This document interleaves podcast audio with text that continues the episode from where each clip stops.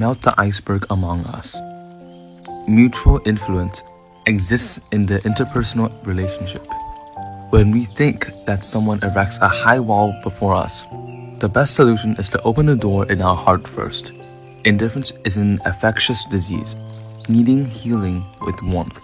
Light a fire in our own heart, let it shine and give out heat, warming both ourselves and others.